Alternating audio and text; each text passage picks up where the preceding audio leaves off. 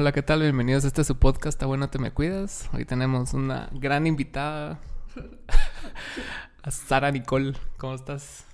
Hola, gracias por la invitación. A ti por venir. ¿Qué tal? ¿Cómo has estado? Me estabas contando de las colecciones de tu abuelita y, tu colección privada. De vinilos, sí, sí, sí, estábamos hablando de eso. La verdad es que tengo muchas ganas de tenerla así exhibida, pero no tengo chance todavía. Tengo bastante, pero no tengo dónde dónde poner mis vinilos para que... Para que toda la mara los vea. y, escucharlos, pues. Casi no escuchaba ninguno. No, ¿cuáles tenés? Casi no. Mira, seleccioné porque mi mamá... Mi mamá también es como amante de la música, entonces los vio. mi tía los quería tirar, imagínate, los quería así como regalar. Yo como, ¿me los pueden regalar a mí? y mi mamá los vio y escogió un montón habían de ABBA, Very White. Ah, ¿qué tal? Ajá, también un montón de piano, que a mi abuela le gusta, le gusta escuchar piano. Y. Um, no sé, ¿qué más? Un montón de música, la verdad, de todo. Lo que escuchaba mi abuelita, lo que escuchaba mi mamá también. Los, los que habían acá los tiraron, pero había colecciones de, de Luis Miguel, de Madonna. Y los tiran, ¿va? ¿Por qué los, tiran? ¿Por qué? de Wham, la banda de George Michael. Lo de Last Christmas, ah, Sí, tenían. Ah, no, no, no puede ser. Ya los tengo y sé que no los estoy apreciando como debo. Tengo un par de lugares, es más, tengo un lugarcito ahí en zona 4 que amo. Ah, y tengo pensado así como les voy a ir a regalar un par, porque se ve así como vacío, así vacío. Te lo juro, yo no los puedo tener porque porque no tengo dónde, la verdad, en el estudio. No, en mi casa tal vez, en mi cuarto, pero no tengo dónde ponerlos para que suenen tampoco. Me tengo que comprar una de mi, una mi torna. ¿No tenés torna tampoco? No, no, tengo, no Ah, siempre son los sonadores ahorita. Son los sonadores, todo mal, todo mal. pero sí, sí tengo, tengo un montón, la verdad. Hace poco como que liquidaron en el duende. No sé si escuchaste, bueno, encontré como 12 CDs como a Quetzal. No. Estuvo, estuvo nice, la verdad. Eso sí, o sea, tenían como de esas cajotas donde, que no sé por qué eran como súper famosas antes. ¿Cuáles cajas? Tiempo. Unas cajas como azules que tenían unas trabas a los lados. Bueno, mis hermanos tenían un montón. Y estaban llenas de, de discos. Entonces llegabas así a escarbar. ¿Se puede? Pero encontré un montón. Encontré Juan Gabriel, Revolution, que es una buena banda de regla. ¿Aunque tal? Aunque tal. También encontré Rosana, me como tres discos de la discografía de Rosana. Rosana. Salsa, de todo, de todo. Puta que hago. Te quería hablar acerca de, de vos y tu carrera como tatuadora. ¿Hace cuánto empezaste a dibujar y a tatuar y todo eso? Fíjate que a dibujar formalmente creo que nunca he tenido la oportunidad. Ahorita me muero, me muero por hacerlo. Acabo de cerrar mi carrera como pensum, entonces ya estoy como feliz, me puedo dedicar a más cosas que me gustan. Pero he dibujado toda mi vida, casi que desde que soy bien pequeña, como en secundaria le empecé a meter un poquito más. He hecho un par de murales y así. Y no sé, como que el arte siempre me ha encontrado, ¿sabes? Entonces, igual, igual fue el tatuaje. Sí. Literalmente, ajá. Me topé con, me topo con personas muy, muy lindas que me han abierto las puertas. Ha estado interesante, ha estado difícil, pero ha estado interesante. Sí, es difícil porque es difícil. Porque... Es difícil porque es difícil en todo, creo. O sea, ahorita pues, es difícil en Porque la vida duele. Mira, pues eh, hay como un montón de cosas que tenés que saber. No es como que yo la sepa, pero tengo como noción de muchas cosas que me gustaría dominar. O sea, empezando por el, el trabajo técnico, toda tu, no sé, a lo que te querrás como dedicar, ¿verdad? Como diseño o lo que sea. Tu corriente artística, o sea, mejorar tus técnicas, aprender muchas cosas mecánicas de por sí de tu equipo, eh, mucho conocimiento como médico, digamos, saber cómo reacciona la piel, un montón de cosas que ni te, ni te imaginas que tenés que saber, pero sí perjudican tu chance al final de cuentas, entonces. O sea, cuando hay piel queloide y todos esos rollos. Sí, tiene su manera de trabajarse, la verdad, pero casi todo tiene, todo tiene solución. A casi todos podemos tatuar. Pero de ahí, pues, es difícil ser bueno o mejorar como en algo, saber cómo hacer algo específicamente y que la gente te empiece a buscar por eso. Es difícil permanecer también ahí, porque al final de cuentas la demanda a veces te hace poder bajar tu calidad, pero lo mejor es no hacerlo, pues, pero pues todas esas cosas, ¿va? Y, y que no hay como donde aprender a tatuar, ¿sabes? O sea, ahorita hay como un montón de apoyo en internet, pero la verdad es que tenés que estar así como muy metido. Es como, es como la música, ¿me entiendes? Es algo que, como todas las artes, le tienes que meter años de, de práctica, observar, consumir, intentar como replicar y, y buscar como esa que te digo, excelencia que tú miras en los artistas que te llegan, pero es, es, complicado, la verdad. Y sumarle a hacer cosas nuevas, cosas nuevas, originales. o sea, es como, no sé. Pero es bonito. A mí me gusta ver las influencias de la Mara. ¿Cómo logras balancear eso de hacer cosas nuevas con hacer cosas que te piden? Porque eso se da mucho en el tatuaje, o sea, te dan un dibujo y poca Mara dice ah, algo así, sino que es exactamente eso lo que quieren, ¿va? ¿Cómo logras cómo balancear eso? O llevar pues al cliente a, a, que otra idea es mejor. Mira, esto ya lo sacaste de Pinterest, entonces puedes ver esta opción que es más original. sí, fijo. Sí se da un montón, la verdad. Em, mira, es complicado. Yo creo que lo mejor como artista, eh, creo que en todos los casos, lo mejor es como acudir a personas que saben lo mucho que le metes ganas. Entonces, ponele ya en el tatuaje y, todo el consumo de, lo que tú haces ya más públicamente, pues ya la gente consume por los ojos, en mi caso. Entonces, es lo que ven, ¿verdad? Pero como que balancear, hacer algo nuevo, hacer cosas originales, creo que empezás con gente que te tiene confianza. Al principio creo que lo mejor es no salir igual de no hacer cosas locas, o sea, no, pues lastimar a la gente, ¿entendés? Pero pero ahí sí que cada quien va. Yo en lo personal... La espalda completa. Ajá, o sea, sí puedes hacerlo y es como una gran oportunidad, pero sí tienes que decirle a la mano así como, mira, o sea, yo nunca he hecho esto. Entonces como que es, es difícil hacer cosas nuevas, pero empezás con la gente que te tiene confianza. Eventualmente la gente te empieza a buscar. O sea, si sos como, como bueno en hacer ciertas cositas, porque mira, yo empiezo sugiriendo así como cambiar los estilos de los elementos que tenés en una composición. Tú me mandas como una foto y me decís, quiero esta tortuga con estas flores. Entonces yo te digo así como, va, vamos a hacer la tortuga como en este estilo, o podemos hacer estas flores. Ya sabes, como siempre el mismo concepto, pero hacerlo diferente. Sí, claro. Esa es como la mejor manera de entrarle a la gente y pues conociéndote ya te van dando chance. Tengo amigos que empezaron siempre confiando en mí, dándome mis primeros tatuajes. Y como que tenemos piezas de, de mi proceso hasta ahorita, que tengo un poquito como dos años tatuando. Y ya de último, así literalmente tengo un amigo que hace poco me dijo, mira, dibuja ahí en mi pierna y tatualo. y yo, wow. O sea, tenía como mucho tiempo de no sentir esa confianza que sentí cuando empecé a tatuar con la gente, porque la gente en serio confía en ti, ¿me entiendes? Sí. Pone ahí su piel en ti. Es algo Tú sabrás que un pues. tatuaje que no te gusta es... Ah, o bueno, al menos yo, yo tengo así como ciertos detallitos en algunos que no me gustan de los míos. Y los veo y siempre que los veo es como... Podría ser más lindo. Sí, eso sí. Pero muchas veces pasa igual que con las canciones, ponete, o sea, muchas veces no es la mejor canción, pero tal vez todo alrededor de esa rola sí era, wow, el momento, cuando fuiste a grabar, cuando todo.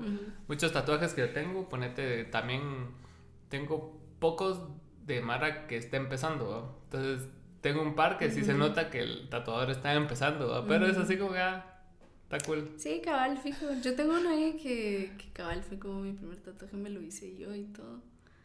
Y lo aprecio, Ahí está, ¿entendés? Es como, marcan momentos, cabal, es como de a huevo que es parte de tatuarte, va, siento yo. O sea, ya como artista, o sea, cuando como que le agarras la onda, tatuando me, me refiero, o sea, cuando ya le agarras la onda, creo que ya te puedes dar como el lujo de, de ya empezar a sugerir y obviamente pues estudiar bastante y, y poder orientar a la gente, porque hay cosas que no, no son como tan favorables, tatuar, entonces pues la gente también te tiene confianza en ese aspecto y, y te preguntan cosas, ¿va? Entonces creo que todo eso va de la mano de cómo miran tu trabajo y como te digo, lo que me preguntabas, hacer cosas nuevas.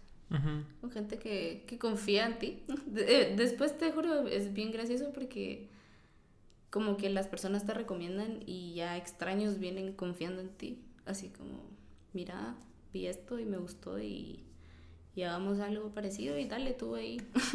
tú me decís, va, y ah, va, bueno, onda, ajá. Ajá, yo es, ajá, ya no es como no tan cool, ya es como mucha responsabilidad, pero es, es más bonito que cuando presentas cosas, haces cosas y la madre es como... Mm, sí, pasa? Eso es nadie, nadie empieza tatuando bien, todos tatuamos mal empezando, seguramente. ¿Y cómo, cómo fueron tus primeras experiencias? O sea, ¿sí te ponía nerviosa o...? A veces todavía me pongo nerviosa porque... O sea, siento que he logrado dominar como varias cosas que me gustan, pero siempre, siempre hay o sea, cosas nuevas que aprender. Pero sí me ponía muy nerviosa. Me acuerdo que que agarraba así el mango. Yo terminaba las sesiones así, así, mira, y, y de cerca, así, y sudando y tensa, terrible. Lo peor es que hay que acostumbrarse como a la textura que tiene la aguja con la piel, ¿va? Entonces, fue un, una travesura ahí al principio y terminé, terminé bien metida en esto, ya me dedico a esto. Entonces, cool, la verdad, las primeras experiencias. Lo, Y mi pregunta era, o sea, desde que quedamos en, en, platicar, o sea, siempre tenía esta duda. Y ahora que sé tu edad más, entonces, ¿cómo, pasaste del, del, momento ese de, de, cero al uno, ponete? O sea, de, de, que contemplas la idea, de que querés hacer las cosas, pero no las haces porque siempre falta algo a cuando ya lo hiciste? O sea, ¿cuál fue tu momento así? Para tirarme como a tatuar y hacerlo así. tu punto de inflexión que vos dijiste, ya, ya sea de dibujar a la máquina y de la máquina a hacerlo profesional, ¿no? Alan, qué fuerte. Qué gran pregunta. Pues mira, yo me topé con la idea de tatuar como un año antes de empezar a tatuar realmente. Entonces eso fue como lo primero. Yo, yo la verdad es que tatué mucho tiempo sin tatuajes. Perdón a la gente que no respeta eso. Pero, pero, es que era un trato porque, o sea, según mi mamá, yo iba, yo, según yo también, pues, o sea, yo solo iba como a probarme, ¿entendés? Yo, yo vi la sesión de un amigo que sin mi permiso, o sea, lo iba a ver ese día y fue como, lo fui a traer, nos saludamos y todo, y me dice, mira, bro, ¿me quieres hacer un favor? Y yo, sí, dijo, va, mira, me van a tatuar en tu casa. y yo, ah, ¿qué? ¿Qué? Y me dijo, sí, o sea, tú tienes espacio, tu mamá no te va a decir nada. Yo, mi mamá sí me va a decir, mira, nos escondimos de mi mamá. Y bueno, la cosa es que ahí fue como la primera sesión de tatuaje que yo vi en mi vida. Y este chavo, justamente, José Pablo se llama. Hace poco me fui a tatuar con él otra vez. Y este chavo como que me vio así bien interesada y justamente me tatuó como en un espacio que yo tengo en mi casa, donde tengo como un mural y es como mi espacio. Y el chavo así como, vos te gusta dibujar, que no sé qué. Pero lo hacía así como un tiempo libre, yo ahí creo que seguía en la U. Y bueno, de ahí el chavo me dijo así como, te veo bien interesada en la sesión, me dijo, qué cool, si algún día te animas, pues me decís y, y yo te cuento ahí cómo puedes empezar. No, no, no te voy a enseñar, me dijo, porque yo estoy empezando también. Me dijo que tenía como cinco meses tatuando, pero la verdad es que tenía, tenía buenos tatuajes ya. O sea, todavía los veo, porque ese tatuaje que hizo en mi casa es de un, un gran amigo mío, entonces lo he visto. Y ya eran buenos tatuajes, ¿verdad? Y me dijo, ¿y me hablas? ¿Verdad? Y yo, bueno. Y ahí quedó, mira, como un año. Después estuve compartiendo, la verdad es que tengo bastantes amigos que me inspiran bastante, que son un poco más grandes que yo, entonces es como bonito porque como que a nivel profesional y a ver como personas más grandes que yo y con los que me relaciono, como que sí me, me hacen sentir como que quiero, quiero formar parte de eso, porque yo me siento súper, súper como cool de ver a mis amigos triunfar. Así como en su carrera o así graduándose, ponerle a mi mejor amigo hace poco se graduó, entonces fue así como lo mismo. Y estuve compartiendo con un montón de personas que me estaban como inspirando a buscar algo que yo quisiera hacer también, ¿verdad? Y pues nada, se me ocurrió otra vez y le hablé a este chavo y re buena onda, así hasta la fecha, chavo re buena onda conmigo. Y me dijo, mira, o sea, puedes comprar las cosas acá, yo te puedo vender mis primeras máquinas. Y así empecé. Ajá, empecé dibujando así como con, ponía la máquina en el, en el lapicero, creo que eso lo hemos hecho todos. Y dibujando ahí con el peso. Y ahí a dos de mis mejores amigos, donde hice, hice mis primeros tres tatuajes el mismo día, la picada. A dos personas diferentes. y, y ahí empezó todo, la verdad es que solo el, el hacerlo profesional solo fue un momento en el que me empezaron a buscar más, o sea, para mí más, pues porque ahorita sí me buscan un poco más, pero yo pensaba hacerlo así como bien X y me empezó a hablar más gente, así como una persona acá, otra persona allá. Entonces ya empecé a sentir como un poco de responsabilidad cuando empecé a toparme personas que no conocía. Entonces fue así como, o sea, mis amigos saben que no tengo experiencia, pero con la gente, aunque lo sepan, da pena, ¿me entiendes? O sea, imagínate. No le importa porque es consumidor, pues. Ajá, pero imagínate, me cago en tu piel para siempre, ¿me entiendes? Porque hay cosas terribles, pues. Y mm, entonces, no sé, como que fue así de, bueno, voy a empezar a buscar un lugar que tal vez me abra las puertas. Y me topé igual con un lugar súper buena onda, estuve ahí un rato y, y me enseñaron mucho y la verdad es que ahí fue cuando dije, bueno, hagámoslo profesional. Y me metí a comprar equipo y, y ahorita estoy con mi estudio. Empezando así, tengo literalmente como dos años en este proyecto. Empezó como un proyecto literal en Instagram de solo subir mi arte, porque era mi pasatiempo, o sea, aparte de estudiar. Y terminó siendo un estudio. Entonces está como bastante cool. Es mi bebé. Claro, sí. A ver qué tal. Ajá, la verdad es que tengo ahí muchas ganas, tengo varios proyectos en mente, entonces espero que ¿Y nunca tuviste dudas antes de, antes de independizarte? O sea, en el sentido de que, ala, no, no tengo máquinas, no tengo tal cosa.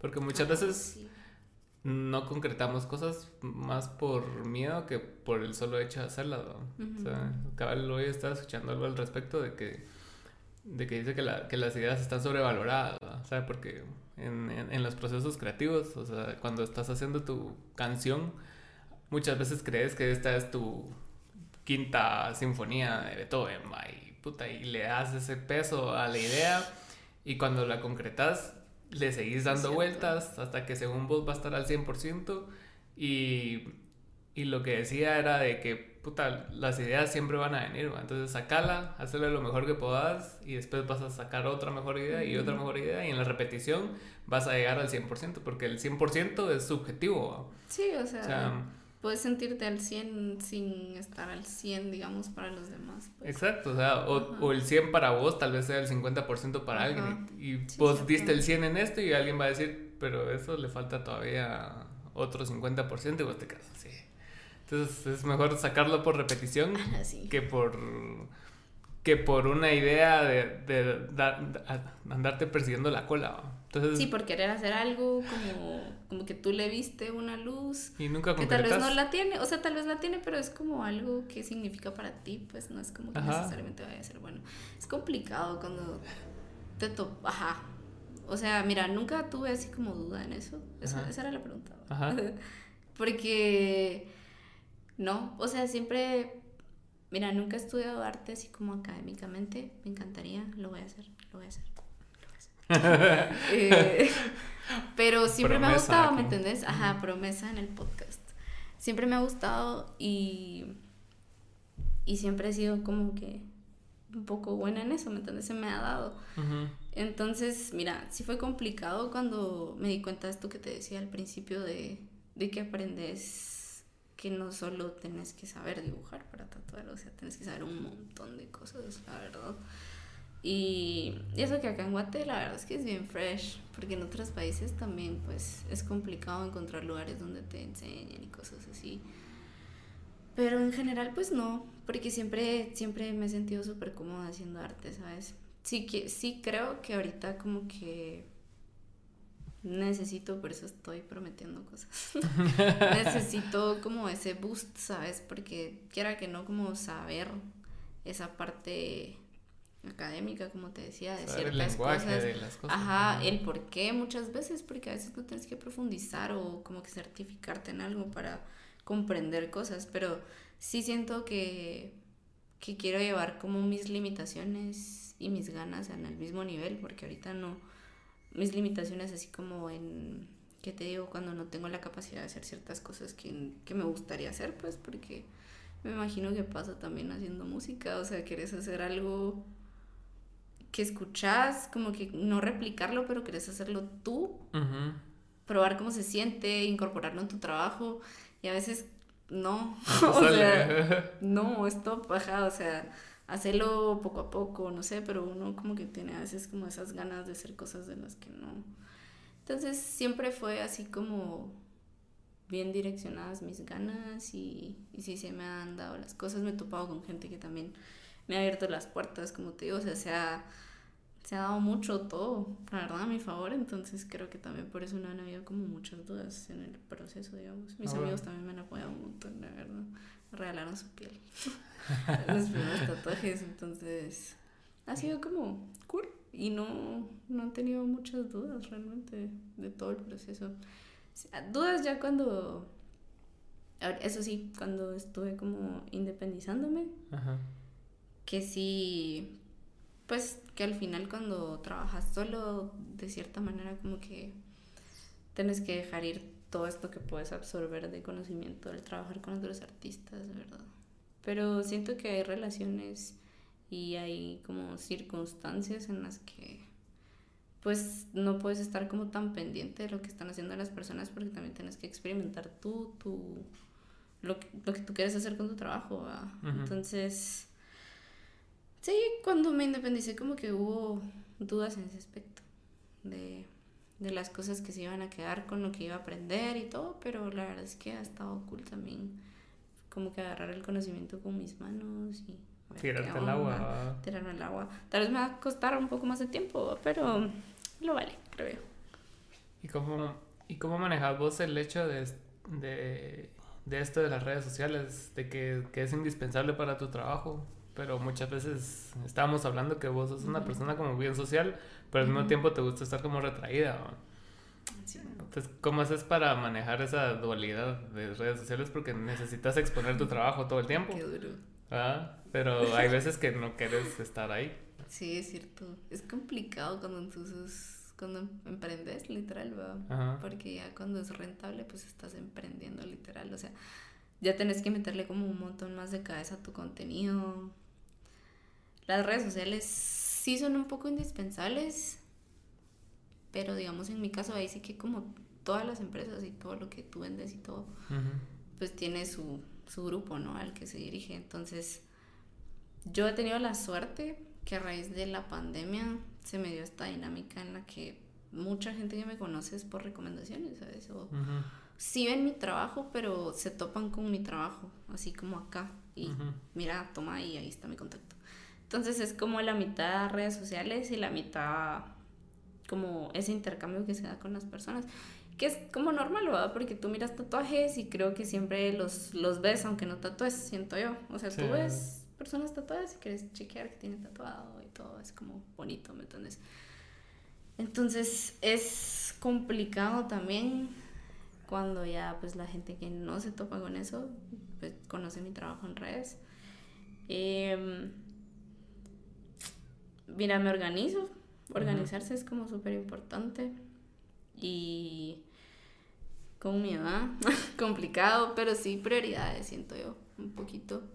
Aunque no me pesa, siento, disfruto un montón lo que hago, ¿sabes? A pesar de que siento que no estoy haciendo ni la mitad de lo que quiero hacer todavía, pero lo disfruto y lo he disfrutado desde el primer momento, entonces no me pesa, pero sí priorizar un montón, la verdad, eso me ayuda ¿Y ahora que sos tu jefa? Organizarme, soy mi jefa, cabal.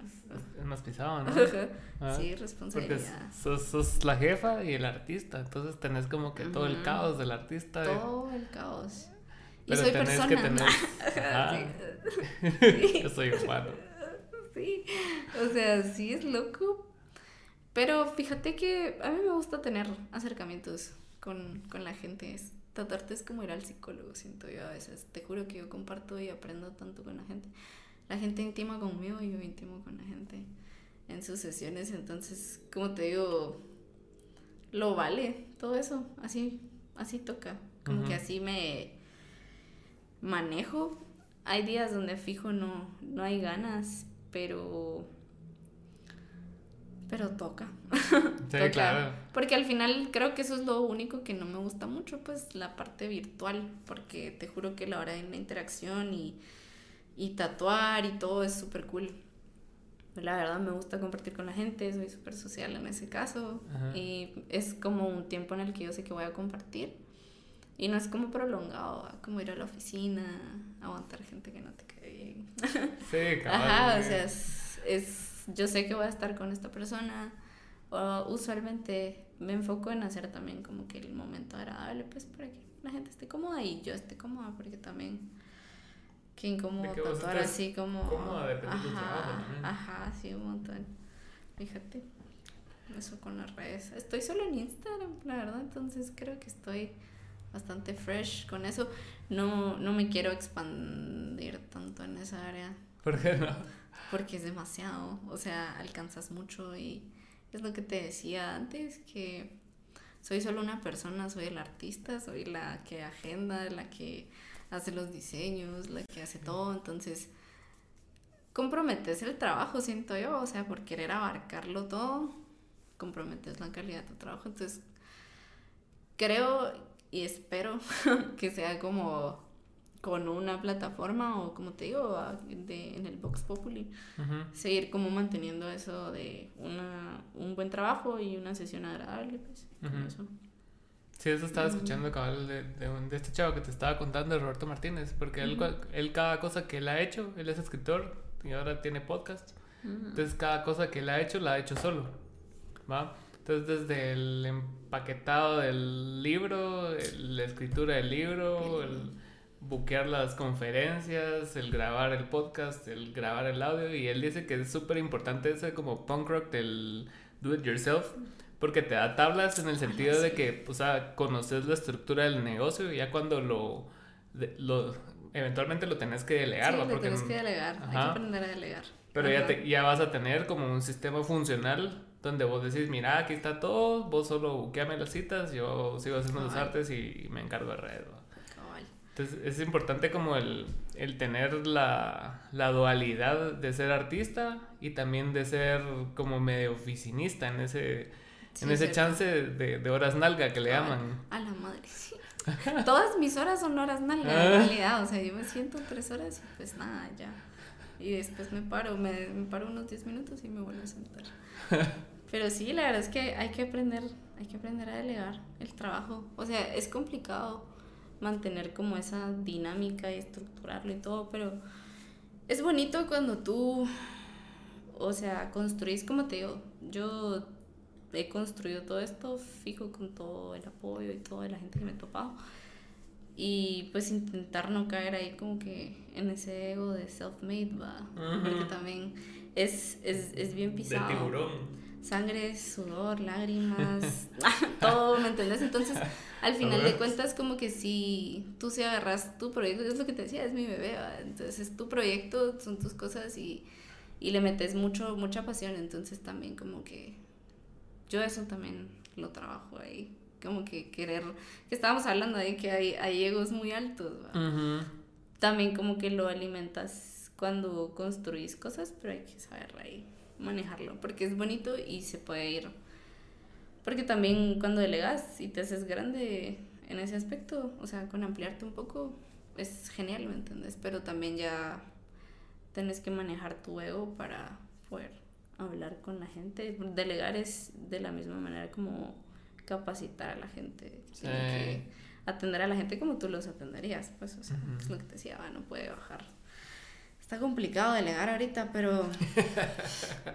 ya pensándolo bien, ¿verdad? Sí, es que yo soy así muy, muy personal, la verdad. o sea, sí es como... Es que es tu bebé. Es mi deber, la verdad. O sea, yo siento y me gusta que mis sesiones sean personales. Es más, meta todo solo con personas que, que confío y así, no sé, como que les conozco, no sé, es extraño. Y siento, yo sí siento una gran responsabilidad cuando voy a tatuar, entonces sí me gusta hacerlo personal, ¿sabes? Como saber tu nombre. Primero que nada, ¿verdad? Y, y cosas así, no sé, hablar, todo eso en la parte de la cotización creo que bondeo mucho con el cliente, fíjate, ahí es donde me los echo a la bolsa. porque, ajá, porque volviendo a lo de hacer cosas originales, ahí ese es mi chance pues para decirles así como, mira, vamos a trabajar esto, le das interés a la idea y todo eso, complicado enseñarlo, o sea, que alguien lo haga, ¿me entiendes? Así como está complicado. Sí, porque tiene que ser alguien que, o sea, que crea en vos. Pero buquear sí, sí se puede, ajá, ajá. Sí, la verdad es que sí, para asesorar y todo. He escuchado ahí que cuando delegas eso de, de agendar las citas no es como tan genial. No, en serio. ¿Qué has escuchado? No sé, se pone un poco desastroso tal vez. Ah. Sí, cotizaciones muy altas o anomalías ahí en las cotizaciones, porque al final cotizar es bien, bien... Sí, pues, o sea, que cobran 1500 y a vos te dan 1000. Ajá, y a mí 800. Ajá, algo así. Son cosas que no pueden ser de, de tu mood, ¿me entendés? No, o sea, no es justo para la gente, pues. No, pues. Entonces, pues, pero la verdad es que es cool, es cool y, y sí me gustaría trabajar con más personas más adelante, fíjate. Hace poco estaba hablando de eso. Me gusta el, el concepto de tener como un equipo y todo, pero tal vez hay que verlo como un poco más formal en ese aspecto para que como que la gente agarre la seriedad, porque trabajar con personas siempre es complicado. Sí, claro. Sí, te rodeas de, de, otro, de otros moods, ¿va? de otras personas que están ahí, que o sea, alimentan a tu ambiente y todo. Cuando estaba tatuando así en, en estudio con varios tatuadores, es como estamos todos, ¿me entiendes? Hablamos, chingamos y todo, pero también cuando alguien está abajo se siente, ¿me entiendes? Es como la clase del colegio, ¿sabes? O sea, es Mara con la que compartí siempre, entonces al final hay que, no sé, saber elegir, digo pero estaría bonito tener un equipo más adelante. Sí, eso es lo que he notado yo en, en todas las disciplinas artísticas. Aquí en Guatemala como que no hay nada establecido, o sea, no, no, hay automatizaciones de los procesos, no hay... No, cabal. No hay, no hay como industrias ya hechas, ¿no? Entonces como que todos vamos aprendiendo en el proceso y mejorando y aprendiendo y equivocándonos, pero aprendiendo. Entonces no hay como que un departamento de recursos humanos para tatuadores. Cabal, no. No, y, y es que creo que también como que a veces la Mara se se cierra mucho a, no sistematizar ciertas cosas, pero creo que sí hay cosas a las que se les podría dar un poco más de seriedad. Sí, claro. Porque, pues, quiera que no es lo que tú hablabas, ¿me entiendes? O sea, puedes tener mucho tiempo haciendo algo, pero si no es rentable, o sea, ¿qué estás haciendo? O sea, le estás dedicando mucho tiempo. Entonces, de cierta manera, tenés que comprender lo que estás haciendo y... Y es lindo vivir del arte, hacer lo que, lo que surge, porque es súper genial, ¿me entiendes? Pero al final también hay como cierto, cierta belleza en, en hacer las cosas con cierta, ¿qué te digo?, disciplina o algo así, va como tener un, un, orden o algo que sabes que va a funcionar, que te puede ayudar, es, es mucho mejor que, que crear muchas cosas y no comprender por qué no es rentable. O sea, tal vez no te has metido como a averiguar por qué no está siendo rentable. Si no conoces tu mercado, no conoces, o sea... Nada de eso. Y a la gran sí va mucho marketing. Es que yo, yo estudié comunicaciones, por eso es que es un poco gracioso porque yo empecé a tatuar en mis últimos años de la U. Entonces vi un montón de cosas en primera persona y así lo miraba pues así en, en mi negocio, como emprendedora, ya sabes, yo miraba y yo, tienen razón porque la gente cree que el marketing es como pajas. Pero es, sí tiene su ciencia, ¿me entiendes? Tiene muchísimo sentido. Entonces sí, toca darle seriedad a las cosas, verlas así, pues, ver a tus cuates y, y decir así como, quiero más Mara como estos brothers, va, o sea, ¿qué hacen estos brothers? Entonces ya empezás ahí a ver sus gustos y todo, o sea, no es cuestión de tratar a la gente como tus clientes, sino como gente con la que te rodeas, pues gente que le gustaría lo que haces. Estás creando una comunidad. Ajá, y no se lo tenés que vender a la gente, pues la gente se va a acercar porque están sus gustos lo que estás haciendo. Entonces, eso es bonito, cuando como que le metes un poco más de cabeza a eso. Obvio, no, no así como yendo así solo hacer lo que la gente quiere, ¿ves? Pero ¿me entiendes? Hay un balance donde, puedes crear y también satisfacer algo que haga rentable lo que tú estás haciendo. Es que no puede, yo siento que el, el arte, o sea, hay, hay fases del arte, ¿va? Ponete cuando estás empezando, o sea, puede ser un desvergue, un desmadre, que no importa, o sea, estás como que descubriéndote y estás buscando tu voz y, como que te define, Ajá, como en la vida, o sea, cuando sos adolescente sos un cagal. y sos feo. después te mejoras y después la vida te, te premia, pues. sí, es cierto. Entonces, vas encontrando tu camino, pero creo que muchos se quedan con esa idea romántica de lo que es el arte por cómo crecieron viendo a sus ídolos, porque crees que ellos son así despreocupados y que les vale verga. Y muchos sí, porque ponete en las bandas, o sea, tienen una estructura detrás que deja que ellos sean un cagadal. O sea, todo lo demás lo tienen resuelto. Ellos tienen ya sus bookings, ya tienen la Mara que le ve los artes, la Mara que le imprime los discos, todo. Eso ellos no tienen que ver nada, entonces ya les permite a ellos crear y hacer cagadales. Pero si no estás ahí, y la mayoría no estamos ahí, ¿va? Cuesta. Ajá. Entonces tenés que vos crear toda esa estructura detrás para llegar al punto donde ya... Ya te puedes, ya, puedes disfrutar. Pues. Y ya cuando llegas a eso, o sea... Ya, llegas un poco cansado, pero se disfruta. y lo valoras más, pues. Sí, lo valoras un montón, siento yo.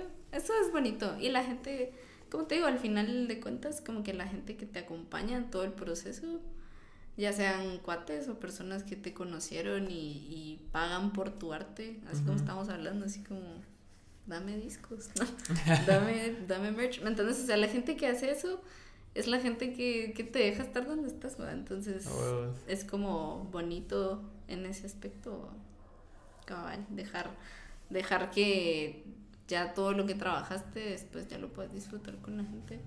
Pero sí, es bien cansado trabajarlo y, y poner como toda esa estructura, como tú decís, donde ya te puedes va, ponerle a dedicar al arte, es como este Seth Rogen. ¿Me entiendes? ¿verdad? Que ahora hace su, su pottery y toda la onda, está así. Pues qué rico, pues, pero de igual forma trabajar, pues se pues. fue el culo ahí trabajando teniendo que ser gracioso, ¿no? y ese tipo de cosas, pero al final, mira, rico. Sí, sí, llego a su edad y puedo hacer así mis ceniceros y todo. Ya la hice. ¿Qué tal es hacer ceniceros? en mi casa, pintarlos.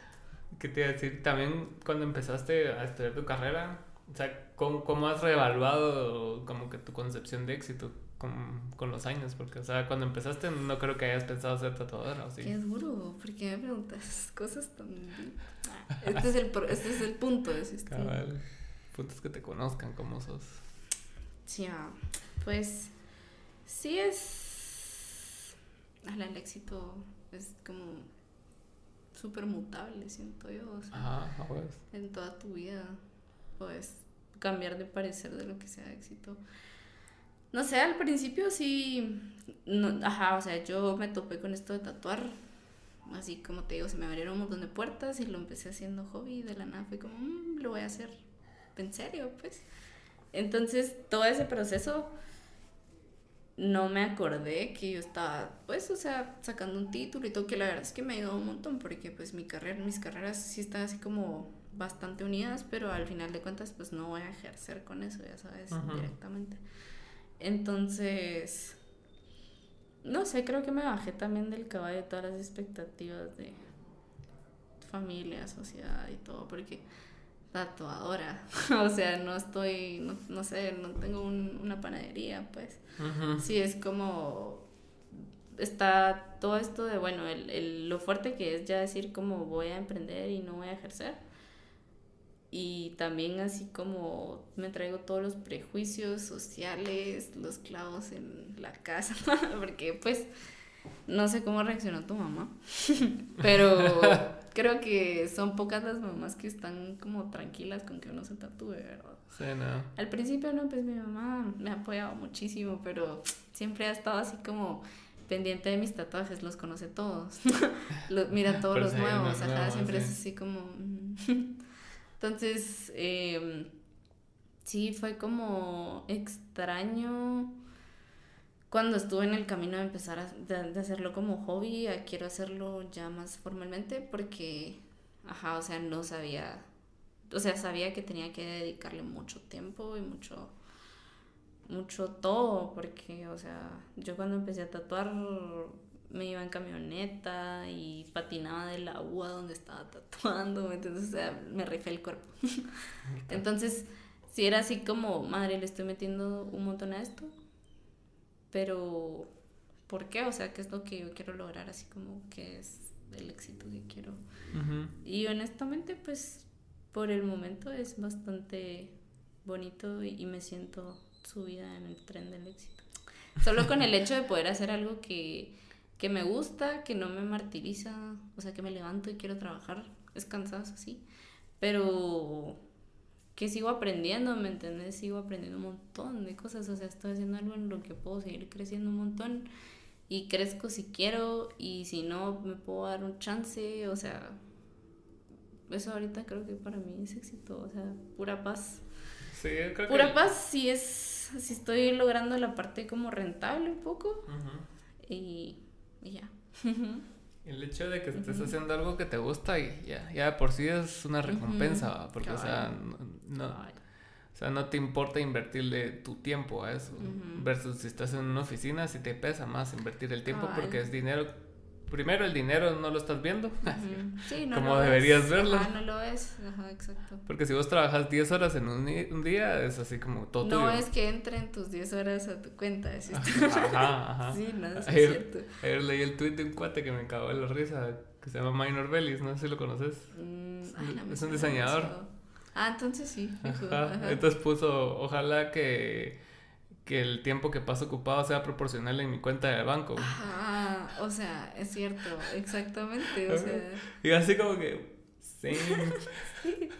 Y es como, a la madre, mira, es mentira. Es mentira decirte que no queremos así como que nos reembolsen todo nuestro esfuerzo, ¿me ah, Es mentira, o sea, estaría bueno. Creo que nunca te lo devuelven, nunca monetizas todo el esfuerzo, pero sí es como bonito el poder como que seguirle invirtiendo a lo que estás haciendo para la gente, pues, y, y, que te, o sea, que te alcance para hacerlo de buena calidad, para que se siga moviendo, todo eso, o sea, para mí es como bastante, bastante llegado a lo que, a lo que yo hace dos años, hace poco, cabal, tuiteé, que, que, o sea, hice algo con esto del estudio que yo hace dos años pensé que iba a ser en cinco. Ah. O sea, yo hace dos años cuando empecé a tatuar dije así como me gustaría mi estudio en unos cuatro años, tres años. Y ahorita dos años después como que pasó y solo pasó y fue como wow. Sí, es bastante. Hashtag blessed. Entonces es como bonito porque es lo que te decía, el, el éxito mutable así, pero así cambia. Y ahorita para mí es eso, ¿me entiendes? O sea, alcancé algo en, en una etapa como en la que no es que me pueda relajar, pero puedo disfrutar como que mis primeros logros, ya sabes, porque después siento que vas creciendo y como que tus logros también vienen con muchas otras responsabilidades. pero ahorita mis logros todavía no me cargan de responsabilidades tanto, entonces estoy disfrutando así, solo con poder, como te digo, hacer lo que me gusta, seguir aprendiendo, que la gente lo valore, súper importante para sentirte bien y seguirlo haciendo y querer hacerlo. Pues. Pero de ahí, espero tal vez en algún momento creo que eso es lo único que tengo pensado de mi éxito futuro. Solo quiero ver de qué manera como puedo hacer de estas experiencias de las sesiones algo como bastante personal, ¿verdad? Como te comentaba, trascendental si es que tu tatuaje es tan importante, porque a veces yo me he tatuado cosas que... Yo también. Pero, para, pero hay muchísimas personas, sus primeros tatuajes, ponerle, que es como súper importante. Entonces, es eso para mí. Que la gente lo diga y todo y se sientan así cómodos, para mí, éxito. A mí lo que me enganchó de los tatuajes fue cabal, fue una época que estaba de moda Miami Ink. Ajá. Yo tenía como 17 años. Ajá. Y así lo miraba. Y al principio era así como que. Ah, doloroso. X, va. Pero después como que me empecé a enganchar con la serie. Y las historias de los tatuadores. Y el amor a que se tatuaba.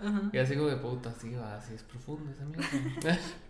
Sí, debería tatuarme algo por mi mamá. o sea, sí, sí es cierto.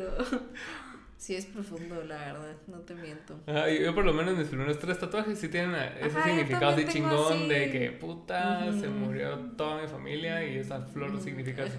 Esa flor es mi hermano. O sea, esa flor es, Te lo juro que sí, así pasa. Me va, me va todo mal cortar, cortar, cortar. No, pero es cierto, pues, o sea, yo así tengo también unos tatuajes que es como este punto es esta emoción que tuve, esto representó. Pero está bien, pues, o sea, de ahí es como Virgo, cuando te haces tu primer tatuaje que no lo esperas, solo es como, este es mi primer tatuaje sin pensarlo. Yo sí lo, así me pasó, me hice uno así de la nada. Y de ahí lo. Uno de los que me hice así de la nada. Ah, en la mano. Solo fue así, un día tenía ganas y llegué y, ¿Y era, qué tal el dolorcito? Era viernes 13. Ah, la de Flash, casi que, wow. Entonces era como, la oferta era no sé qué Flash por no sé qué Flash y algo así era. Entonces, este no estaba dentro del Flash. no, pues. Pero me lo dejaron a, a precio Flash. Solo tratas especiales, wow. No, y la mano, ¿qué eh, no, no tanto. No, no, no mucho. En realidad más otros así como en áreas más suavecitas. Aquí va, a la este yo, yo lo lloré. Yo así, ¿qué está haciendo? Vaya, ese fue el primero que me hice así, sin significado alguno. Es más, ese día conocí esto, pues, o sea, este animalito. Este neuróptero se llama. Ah, wow. Son como maripositas. Este es un duende, así se llama. La onda es que me lo enseñaron. Y yo le digo a mi amigo, yo, pues qué bonito esto. Ajá tatúamelo. Y me pasó igual, me dijo así como, va, si lo hacemos en menos de una hora y media, te lo dejo a precio mínimo. Mm. y yo, va. Pero mira, me arrepentí. Ahí sí me dolió muchísimo estas partes blandas, blanditas, ¿no? Sí, son dolorosas. No, estaba mal. Y estábamos hablando al inicio de, de tu proceso que que has sentido que siempre ha sido una mejora continua, pero ¿cómo logras trasladar eso a, los, a las demás fases de tu vida? O sea, como en un, plano más personal, digamos. O sea, ya, ya, te estás realizando como artista y emprendedora y empresaria, pero así como en, tu rollo más espiritual, más así como... ¿Cómo lo llevas? Cada, pregunta se pone así más profunda. no, es que mis caras, a la gran, grabadas. A huevos. Mis caras, porque es que me has, me has preguntado ya un par de cosas que, que he pensado, así como en serio. Esa es, mira, mi pregunta más continua. Honestamente, ahorita sí estoy como en una etapa muy prematura, como para decirte que ya estoy así viviéndolo como estábamos hablando, así disfrutándolo con él. Ajá. Eh, todavía no tanto. Creo que a veces como que estás logrando muchas cosas, pero en el área personal, no, ajá, y, en el área personal que es otra onda aparte, están pasando muchas otras cosas. Entonces, no es que lo minimicen para nada, pero sí hay como mucho en tu plato, ¿sabes? Yo creo que ahorita tengo un montón en mi plato. Sí. Sí, así actualmente. Pero, pues lo he podido trasladar bastante. Esto va a sonar como súper cliché, pero con el yoga, fíjate. Ajá, estábamos hablando hace poquito que ya tengo como un año haciendo yoga, fíjate. Y, y lo empecé a hacer en realidad por tatuar porque me dijeron que, bueno, mi trabajo es súper sedentario, entonces hay que moverse. Y no sé, a veces como que las rutinas muy sudorosas como que conllevan mucho tiempo y todo el tiempo de recuperarte. Sí. Entonces como que no me entendés y, y comencé a hacer yoga. Y pues la verdad es que es súper bonito porque pues a raíz de que empecé a hacerlo, en la práctica pues se habla mucho de eso, de, de traducir todo lo que sentís y intentarlo llevar a, lo que haces, pues. Y y me ha dado como muchísima más noción de las cosas que están pasando y me, y me dejan como apreciarlo, ¿sabes? O sea, sí, ese como que crecimiento constante lo tengo presente y, y pues no gracias al yoga, pero sí es una de las cositas que han hecho como cambios bien trascendentales en cómo yo percibo las cosas que están pasando, ¿sabes? Como buenas. Que es como todo esto que te decía, ¿verdad? O sea, el crecimiento del estudio, todo lo de la U, eh, que al final de cuentas pues también es complicado en, en, esa área de trabajar sola y todo lo que decíamos del cansancio y organizarte. Sí, claro. Ajá, o sea, un montón de responsabilidades. Pero así es todo, la verdad he estado con eso, buena herramienta, tranquila, música como siempre. Sí, es que yoga es bien rico en ese sentido de, de que a pesar de que te estás moviendo y te estás estirando y todo, estás quieto, o sea, tu mente está quieta porque estás ocupada como que poniéndote en una posición extraña. Estás viendo así cosas raras y, y no puedes como estar pensando y estás estar presente. Ajá, o sea, estás más presente. Y eso es justamente, ¿entendés? O sea, el, el, aprender a estar más presente es lo que me ha, ha llevado como que a trasladar eso a mi trabajo porque obviamente también siento que mi trabajo ha mejorado porque también le meto como mucho amorcito, ya sabes, o sea, tiene mucha paciencia y como mucho cariño porque como te decía, pues a todos nos ha costado, creo que todos los que hemos tatuado o hacemos cualquier cosa o aprendemos o lo que sea, como que hay un momento en el que tú te recordás cuando ya estás logrando cosas y es como, wow, yo hacía esto y valí verga un buen tiempo, pero ah, ya está fresh, o sea, ahí ya estás como más presente y eso es lo que me ha ayudado, ¿sabes? Como estar presente, ver las cosas y no preocuparme tanto por lo que pueda pasar, ¿me entiendes? Porque eso ya no, no está fuera de tu control. Está fuera de mi control, ajá. Y ni existe. Completamente. Ni existe todavía, ni sabes si vas a existir ahí. ¿Me entiendes? sí, eso, eso que estás diciendo ahorita es bien clave porque ponete lo que estábamos hablando en la cocina. Que hace 10 minutos en la cocina. de la cocina.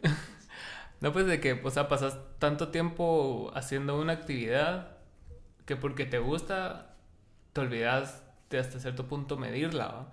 Pero llega un punto donde si estás como dos pasos más lejos de donde empezaste, si es hora de revaluar que si lo, estás, lo que estás haciendo está bien, pues, ¿va? Sí, cabal. No, ah. todo tiene su tiempo, creo yo. También cuando no, no están yendo bien las cosas, creo que lo sentís empezás como a actuar, o sea, o se espera pues que comences y, y, te, y, lo sabes, y te sentís así, o sea, tal vez si pasas un momento en el que no lo sabes, pero hay un momento en el que sentís pues que no estás avanzando. Eso es como el gol, ¿sabes? Solo saber identificarlo y espero siempre tener las herramientas para moverme del lugar cuando no esté pasando, porque es como súper utópico decir que no te vas a estancar o que no te vas a bloquear porque es bien complicado como que generar contenido, ¿sabes? Tú sabrás, sí sabes, o sea, es complicado generar contenido, es complicado ser creativo, la verdad, o sea, hay un montón de cosas pasando en tu vida, como te decía, que también como que te hacen solo, no sé, no querer pensar en otras cosas, generar ideas nuevas, no tan nuevas, cuando estás frustrado no son tan nuevas. Entonces, creo que hay que darle tiempo a todo, sentirte cómodo también contigo. Si estás estancado, dar, darle las paces a, estar así, pues, y esperar un tiempo, sin forzarte. En mi caso, pues yo debería estar haciendo más arte, pero a veces no me da tiempo, claro. Pero sí me gustaría y sí es como lo que quiero futuramente, como poder dedicarle más tiempo a proyectos personales. Hace poco me pasó y tuve una súper buena experiencia con eso, fíjate, o sea, hice un, un como una serie de ilustraciones y, y las quería tatuar, las puse en venta y estuvo super nice, la verdad, la cosa. Se Que vendieron. tú también puedes hacer merch y todo. pues. Ajá, se vendieron y todo, y de ahí así como... mm. Oportunidad. Ajá, negocios. interesante. Pero es como bonito, pues, hacer cosas nuevas. No es tan nuevo como te decía, porque, pues, es algo bastante común, pero yo nunca lo había hecho y cuando no sabes que se va a comprar o, o que les va a gustar las ideas a las personas o algo así, pues no sabes la reacción. Creo que a veces hasta te limitas de compartir contenido por la inseguridad. A mí me pasa. O sea, tengo estos tatuajes o es- esto que hice y no sé, no sé si les va a gustar o qué chafa si no le gusta a la Mara porque yo le metí como mucho amor. Sí, es lo que hablábamos de, de, del lugar como de- del 0 al 1. Del 0 al 1. Ajá, que las Perder cosas el miedo. hay que hacerlas. Ajá, y si le llega a la mara, le llega, y si no le llega, pues mejoras. Sí, la verdad es que ha estado Mm. ha estado súper loco eso de averiguar qué le gusta a la gente. A la gente le gustan muchas cosas. La gente no sabe lo que le gusta. La gente, ajá, les Ajá. gustan muchas cosas y no saben qué les gusta tampoco. Y, y pueden, o sea, les puedes decir que les gusta el uno también, pues. O A sea, súper versátil la cosa. Eso es lo bueno, ajá. Ajá, bonito también. O sea, quiero hacer merch también, fíjate ahora que lo pienso. ¿Qué opinas? Pues es, es bonito, bonito. porque parte de, de ser artista, ponete, es, es que, a, que a la larga vos, te, vos sos una marca. ¿Va? Entonces, una Sí. marca, o sea, se divide en un sinfín de cosas y solo vos delimitas lo delimitas hasta dónde puedes llegar hasta con la marca, pues, va. Sí. Entonces, ponete, de la, de la forma que yo veo a la música, de ahora que veo un montón de artistas que también lo hacen, me lo han confirmado, es de que prácticamente todos son como libres de lo que hacen. Hay unos que tienen calzoncillos, otros que tienen perfumes, otros que tienen Sí, crocs, cierto. ¿va? Entonces, tiene... Tenis, ¿va? Exacto, entonces Sí, ti- tiene que ser algo que sí refleje lo que vos sos, pero no Sí. necesariamente relacionado con lo que vos haces, con el Ujú, producto que vos entregas, va. Sí, es cierto. Porque hasta McDonald's tiene calcetines y son bien chingones, pues. ¿va? La verdad es que sí. eso. Sí, yo creo que ahí también entra como tu creatividad hasta donde querrás llegar. Exacto. Pues bonito. Hay que invertirle también un montón. Sí, eso sí. Pero, pues, al final vale la pena. Creo que igual conoces un montón de gente. Porque con merch también puedes como hablar en lugares, tener, no sé si us- ustedes han tenido, pero, o las puedes vender, se mueve, se mueve como toda esa información en las redes sociales que estamos hablando también. Sí, es cierto. Entonces, como que un montón de gente mira que tenés producto, ya sabes. Y ilustraciones también estaría bonito. Lo hacen bastante. He visto bastantes cuadritos. Ok. cuadritos o, o tus ilustraciones como en t-shirts y así. Sí, yo, yo me acuerdo que Iñaki sacó una colección con Di Stefano hace mucho tiempo. Ahí vas. Ajá, No, no tenía como que el diseñito aquí y un diseño atrás y... Y cool, pues, o sea, sí, sí, hay, sí hay mercado para todos, solo hay que ser... Conocer Mara también, es importante. Importantísimo. Ajá. Sí, y, y tener ideas de huevo. Tener ideas de wow. Sí. Como cuesta. pues. Sí, a mí lo Cuesta. que... Y casi nada es como nuevo, ya sabes, todo ya existe, pero lo puedes mejorar, pero ya existe muy probablemente en algún lado. Yo escuché una vez algo que me cambió la vida. Ah, Ya este Josh Homme, no sé si lo conoces. ¿No? El que ¿Qué canta en Queens of the Stone Age.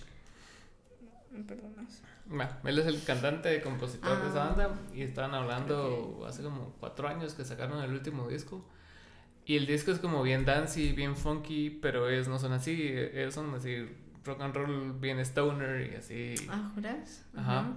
Pero lo, lo que él dijo acerca de ese disco era de que, o sea, llevas tanto tiempo haciendo una cosa que te puedes volver una caricatura de lo que vos sos, ¿va? O sea, ponete una banda que solo toca ska, o sea, después eventualmente si no cambias es así como que, ah, bueno, sí, va, aquellos que Ujú. tocan ska.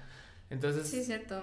él, él decidió, o sea, con su banda hacer el shift, pero tampoco querían que fuera forzado, ¿va? sino que a él le llega como que el approach es como, vengo, conozco la cosa, va, conozco este género, Sí, lo, lo podría hacer, pues. Podría hacer pero algo así. ¿dónde yo entro en ese género? va? Ajá. Ya, ya vi que Ajá. lo hace James Brown, Talega, Bruno Mars y Ujú. Mara con personalidad así súper puta ¿Será que me va? ¿Será que puedo optar por ese papel también? Ajá, entonces lo que hicieron ellos es como que, así sí adoptaron como cosas de ese género, pero lo adoptaron a ellos, pues, va. Qué bonito. Darle autenticidad a lo que vos haces. Entonces, eso fue lo que me hizo clic a mí y es como que parte de lo que yo rijo mi vida, ¿va? artística. Mi vida musical. Ajá. Porque ponete en, los, en los momentos que me siento bloqueado, en los momentos que, o sea, que no está pasando nada, siempre veo la forma de que pase algo, ¿va? Ya si no me sale una idea de una rola, o sea, pienso en merch. Si no me sale algo en merch, pienso en un post, pienso en un video, pienso en algo, pero algo que siempre esté generando contenido y también que, que dé movimiento a la cosa, pues. Sí, y llega a diferentes personas. La verdad es que eso de la música con, con esta, este artista que no conozco, discúlpame, que me menciona. Yo, la verdad es que personalmente eso busco un montón en, en la música específicamente, o sea, dejando como la merch y todo eso. En, en, un artista. O sea, a mí me encanta, me encula demasiado cuando estoy escuchando a una persona que hace esto y de la nada hace esto que no tiene nada que ver con lo que estaba haciendo. Entonces es como, wow, con este álbum de, de Nati Peluso. Nah, está muy bueno. Mira, yo soy fan. Se fue fan, a la verga. Ajá, fan se fue a la verga. Y, o sea, a mí ya me gustaba lo que hacía Nati, siempre me ha gustado, siempre me ha parecido muy, como muy outstanding, ya sabes, es bien diferente, es, es raro, pero al mismo tiempo te llama la atención. Pero lo que hizo con ese álbum, wow. O sea, Yo, yo, yo ella la consumía ya porque a mí me gusta como yo me meto un montón así de dónde son, qué hacen, dónde viven. Entonces, yo me topé, ajá, ¿con quién hablan los lunes? ¿A qué hora despiertan? Y yo me metí a ver que ella tiene como un montón de como conocimiento de, de, las artes escénicas, ella está detrás de toda la producción de sus videos, ella siempre ha escuchado un montón de música y tiene un montón de influencias de música, o sea, de mucho antes. Y tú decís así como, wow, o sea, esta chava que consume todo esto está haciendo esto. Y ahorita con este último álbum yo siento y, y ella lo ha estado, o sea, yo como consumidor y ella lo ha dicho en algunas entrevistas que logró como darle una probadita a la gente de lo que conforma, cabal, como tú decís, como su... ¿Dónde está? Ajá, su ADN, su ADN musical, a dónde se quiere ir, igual que se tan gana. Eso te iba a decir, a mí me pasó con ese episodio, porque él venía de un rollo así completamente más comercial urbano exacto. y logró darle el twist de sus raíces y de lo que él realmente es a lo que ella venía haciendo y se fue a la verga. Se fue a la reverga. Sí. Eso que se fueron así como a ritmos muy... De ellos. Muy, muy de ellos, pues muy latinos, muy, muy todo, pues muy así. Pero igual como que toda la música así bien progresiva que cambia, que en la misma rola te cambian el género, te regresan, te suben, te bajan. O sea, eso definitivamente demasiado contenido en, en esas mentes, pues de verdad, es, eso es demasiado, o sea, demasiado. Yo lo veo y eso me llama un montón la atención. No sé si has escuchado a Señor Loop. No. Son unos panameños, si no estoy mal. Mira, es una bandona. Bandona, bandona. Y estos chavos hacen lo que se te ocurra. De verdad, desde música acústica hasta cumbia, hasta instrumentales. Y hacen, o sea, demasiadas cosas que te juro, es, ahorita en 2020 sacaron un montón de material. Yo no sé si, si fue a raíz de la pandemia o qué, pero nos salvaron la vida. Y yo no esperaba nada de lo que hicieron, te lo juro. Y venía muy así como tú decís, muy ellos, porque si lo escuchas y decís como, a huevos que son ellos. Pero otros sonidos, o sea, exploraron completamente distinto todas sus rolas, todo el álbum es distinto a todo lo que han hecho. Entonces eso es demasiado cool, siento yo, te, te cambian demasiado, te dan ganas también a ti de cambiar, siento yo. sí, es lo pisado, ponete en la, en la música sobre todo, a veces escuchas la primera rola que sacaste y la última que sacaste y muchas veces es bien diferente, ¿va? Pero siempre, siempre permanece algo, ¿va? Como escuchar, no sé, a una banda que 30 años tocando. Y los reconoces, ¿sabes? a veces son rolas que ni conocías, que eran viejísimas y los escuchas y es como, estos son ellos. Prince. Ajá, Prince Royce. Prince Royce. es de Yankee. Es de Yankee, así. Ajá, o sea y decís como, wow, no conocía esta manera, pero lo, lo identificas rapidísimo. y, y, lo hacen incluso, ves como si lo siguen haciendo, pero lo hacen distinto, o sea, solo lo incorporan ya, lo dominan. Yo esos dos álbumes, mira... Te cambiaron la vida. Me cambiaron la vida. Calambre me cambió la vida. y hay una frase que dice un señor en, en el disco de Tangana. No, no sé cuál de todos los featuring es, pero es un señor español que está hablando como que en un bar mm, y que se escucha. una versión como estudio, ¿no? No sé. la cosa es de que el señor está hablando de que, o sea, que, oh, que está hablando de Sinatra. Y que dice que Sinatra de a huevo, pues, pero, o sea, cualquiera puede imitar a Sinatra. Pero nadie puede imitar a, a un cerote español cantando flamenco. cantando flamenco. Wow, sí es ah. cierto, es, es, cierto. Y todos esos ritmos son súper ricos, son súper variados. Yo estaba leyendo que este salsón que se, que se echó Nati en ese álbum lo grabó en Puerto Rico, creo yo. Y así con músicos de ahí y todo. O sea, eso era lo que ella quería. Dijo así como, viajamos a grabarla allá. Porque se siente, ajá. O sea, los músicos traen ahí su Aparte, para que haya podido ir a Puerto Rico es porque va. le alcanza. Le alcanza. Estamos hablando. Quiero una banda puertorriqueña. Vamos. Estamos hablando con Jeff acerca de Satangana, Jeff Tucker de que, o sea, que qué talea, que puta, que le peló la verga, no sé qué, pero a vos, o sea, fueron todos esos años que el cerote hizo trap. Ajá, y no, y no sacó música un montón de tiempo, ¿no? Ajá, y se posicionó a tal punto donde pudo no sacar música y dedicarse a explorar y pasarse. Sí, porque él viajó, ¿no? Ajá. Él viajó para, para un montón de experiencias relacionadas con el álbum y todo. Tiene un como mini corto, tiene como clips pequeños de ese viaje. Trabajó con Drexler, con Calamar. con Calamar, con Drexler, wow, con los Gypsies. ¿Qué onda? Yo vi eso y yo así, wow. Te lo juro. A mí Drexler, porque Drexler es de mis cantautores favoritos, o sea, para siempre.